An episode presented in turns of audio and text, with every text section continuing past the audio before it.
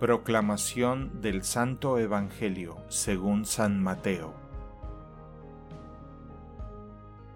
Al enterarse Jesús de que Juan había sido arrestado, se retiró a Galilea y dejando el pueblo de Nazaret se fue a vivir a Cafarnaún, junto al lago, en territorio de Zabullón y Neftalí, para que así se cumpliera lo que había anunciado el profeta Isaías tierra de Zabullón y Neftalí, camino del mar, al otro lado del Jordán, Galilea de los paganos.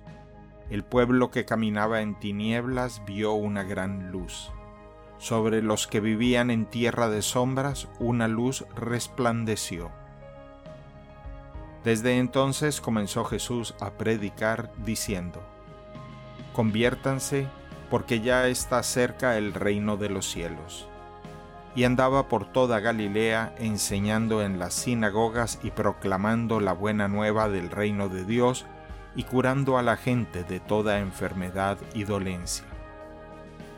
Su fama se extendió por toda Siria y le llevaban a todos los aquejados por diversas enfermedades y dolencias, a los poseídos, epilépticos y paralíticos, y él los curaba.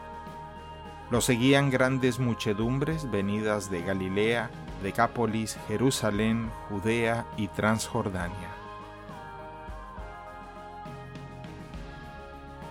Palabra del Señor.